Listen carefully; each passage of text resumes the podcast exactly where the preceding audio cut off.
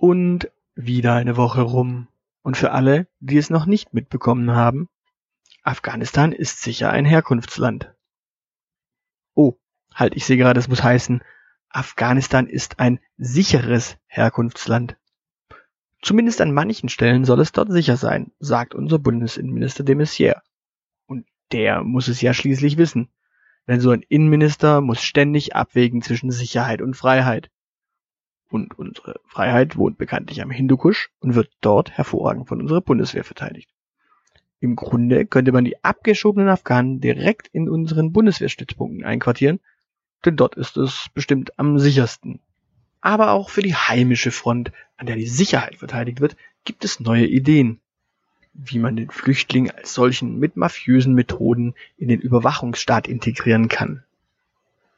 Oh halt, ich sehe gerade, das stimmt auch hier nicht. Es muss heißen, wie man das Heimatland eines Flüchtlings anhand seiner Smartphone-Daten verifizieren kann. Voraussetzung ist natürlich, der Hilfesuchende ohne Pass gibt sein Smartphone mit allen privaten Daten, Bildern und so weiter zur forensischen Datenauslese. Inklusive Facebook-Zugriff versteht sich. Aber wer wird schon Nein sagen, wenn er ein Angebot bekommt, das er so gar nicht ablehnen kann?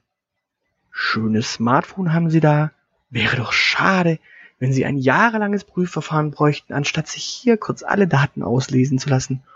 Und wer nichts zu verbergen hat, der hat doch auch nie etwas zu befürchten. Da heißt es Sicherheit ole, Datenschutz ade und die Freiheit ist dadurch natürlich wieder in Gefahr, aber bekanntlich gar nicht in Deutschland beheimatet.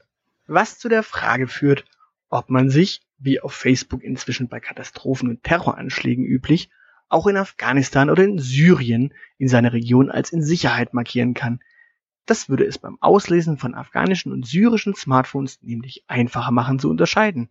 Und wenn da, sagen wir, 80 Prozent in Sicherheit sind in einer Region, ist das bestimmt ein sicheres Herkunftsland. In diesem Sinne, auf eine neue Woche in alter Frische. Tschüss. Und für alle, denen dieses alte Format gefallen hat, ich führe das gerne wieder regelmäßig ein, wenn es dazu Feedback auf Facebook und Twitter gibt.